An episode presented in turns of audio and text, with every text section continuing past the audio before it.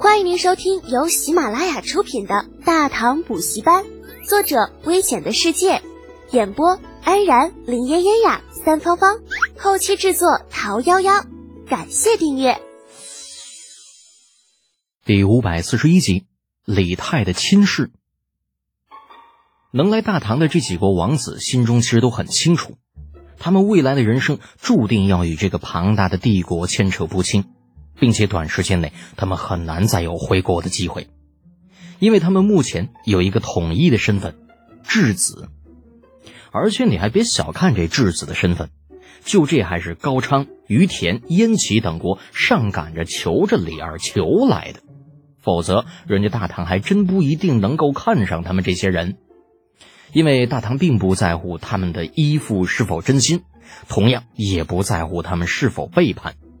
在绝对的力量面前，一切的阴谋诡计都是纸老虎，所以能够留在大唐，对于这些个所谓的质子来说，非但不是耻辱，相反还是一种荣耀。这意味着他们能有更多的机会来接触那些个大唐的权贵，意味着他们可以学习到更多的先进的治国理念。若干年后再回到西域，要背景有背景，要实力有实力，争王位。有什么人能够争得过他们呢？太极宫寒凉殿，长孙皇后正在逗弄刚刚出生没多久的李治。就这小家伙还不到一岁，胖乎乎的，跟个小肉球差不多。此时正高举着双手，咿咿呀呀，想要抓住大哥的手指。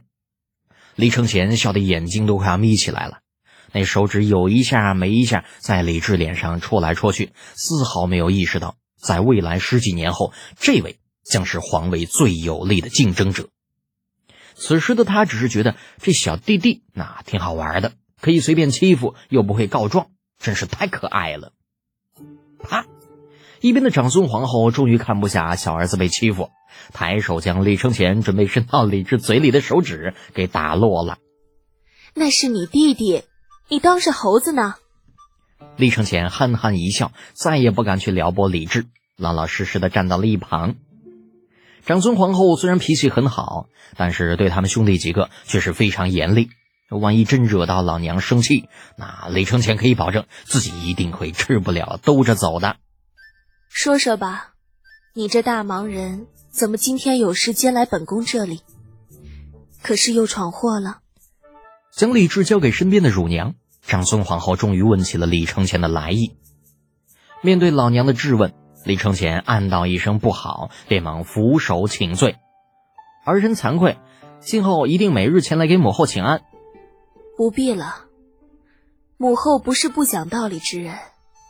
长孙皇后轻轻一摆手，和声说道：“你是储君，每日又要兼顾学业与政务，时间本就不宽裕。”加之东宫与寒凉殿距离又近，今后你每半月来一次便好。诺，儿臣谨记母后吩咐。李承前松了一口气，暗道一声侥幸。旋即想到自己前来的目的，连忙说道：“母后，其实儿臣这次前来是有些事情想要与您商量。”有事与本宫商量。长孙皇后愈发的狐疑起来。所谓男主外女主内。他的权力都在后宫，实在想不出这儿子有什么事情需要与自己商量。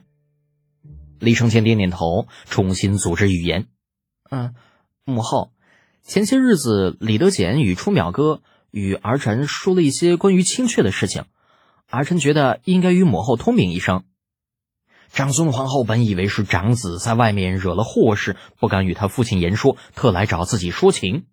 那结果没有想到，聊了一会儿，竟是扯出二子李泰来了。如此一来，便不得不让他多想一些。自古皇家无亲情，夺嫡的残酷冷血，他当初又不是没有见识过。李建成、李元吉与李二本是一母同胞，可最后却落得一个手足相残。尹太子与角四王生死道消不说，甚至还未从族谱中除名。如今玄武门之变未远，自己的两个儿子难道又要闹起来吗？难道这天家真就……想到这里，长孙皇后的脸色不由变得一片铁青，冷声斥道：“李高明，你想说什么最好想想清楚，别忘了，青雀是你弟弟。啊！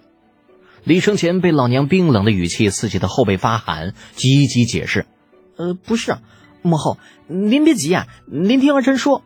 说什么？不管是你的那个侍读李德简，还是你表哥，他们都是外人，而青雀却是你弟弟。你身为储君，当有明辨是非的能力，岂能跟着人云亦云？别人如何说，你就如何信。将来本宫与你父皇。”还如何能指望你克继大统啊？李承前都快急哭了。这会儿他算是听明白了，就感情老娘是怀疑自己受了外人的挑唆来这里告密的。那好吧，我必须承认自己的确有看笑话的想法。可是这跟克继大统有啥关系呢？又跟人云亦云又有啥关系呢？那当哥哥的关心一下弟弟的终身大事有错吗？更何况还是他看中的人。李承前是越想越委屈，好不容易等长孙皇后说完了，张嘴刚刚想说点什么，那外面突然传来一阵砰砰砰的脚步声，接着一个小胖子冲进了房间，乍一见到李承前，先是一惊，啊，接着左脚绊住右脚，啪叽一声砸在了地上。青雀，长孙皇后顾不得再数落李承前，关切的上前将李泰扶了起来。这李泰原本摔得并不重，啊，最多只是稍微有一点疼，结果被长孙皇后这一扶不打紧，所有的委屈瞬间涌上心头，哇的一下就哭了出来。母后，母后，你要为儿臣做主啊！自古慈母爱幼儿，啊，虽然李治降生之后，李泰的地位已经水涨船高，不再是老幺，但是李治出生的时间毕竟还短。再加上李泰再过几年便要成年，啊，要离开皇宫，独自去封地，长孙皇后自然更疼爱他一些。再加上李泰哭得凄惨，长孙皇后心中更是发酸，当下连忙安慰：“青雀，青雀不哭啊！你有什么委屈，只管与母后说，母后给你做主。”李泰得了长孙的首肯，心中一宽，偷眼瞅了李承前一眼，没敢提他，只能抽噎着说道。母后，冲表哥和姐夫欺负儿臣，儿臣原本是相信他们的，可是他们却把儿臣的秘密全都说了去了。母后，母后，你要替儿臣报仇啊！一定要打他们的板子。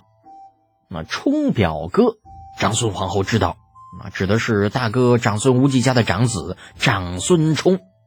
可是这个姐夫又是谁呢？想不明白。李泰哭得跟个一百多斤的胖子差不多，那显然是问不出来了，于是只能看向李承前，希望他给出一个解释。李承前自然不敢怠慢，连声解释道：“母后，姐夫指的是李德简，您和父皇不是已经给他和雪颜堂姐赐婚了吗？”哦，又是他。长孙皇后近日已经不是第一次听到李德简的名字了，心中不由得升起一丝不满，皱眉道。这李德简到底怎么回事？怎么哪里都有他的事？真以为救过陛下和本宫就可以为所欲为了吗？这个李承前能说些什么呢？就这种事情真的很不好回答。好在长孙皇后并没有继续纠缠下去，说了一句之后，马上又对李泰道：“青雀，告诉母后，你表哥和李德简到底知道了你什么秘密？”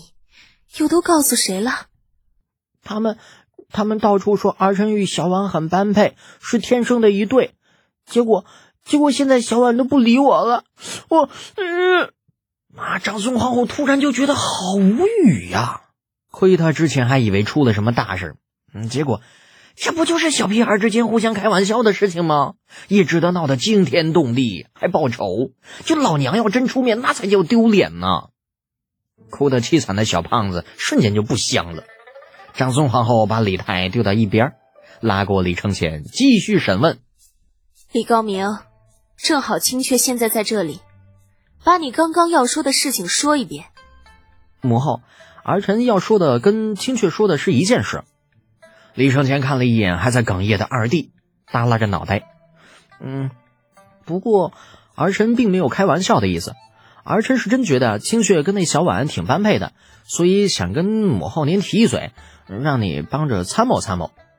作为全程参与了今日这场闹剧的主角，李承前用脚趾头想都能够想到老娘这会儿有多么的尴尬。套用李德俭的话说，那就是尴尬他的妈妈给尴尬开门，尴尬到家了。听众朋友，本集已播讲完毕，请订阅专辑，下集精彩继续哦。